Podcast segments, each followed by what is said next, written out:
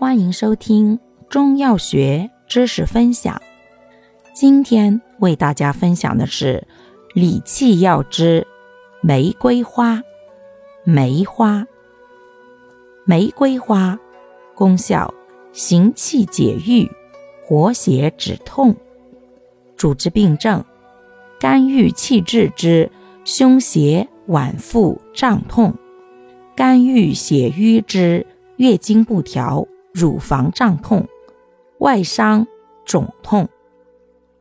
梅花功效：疏肝解郁、和中化痰。主治病症：肝胃气滞之胁肋胃脘胀痛、嗳气、梅核气。感谢您的收听，欢迎订阅本专辑，我们下集再见。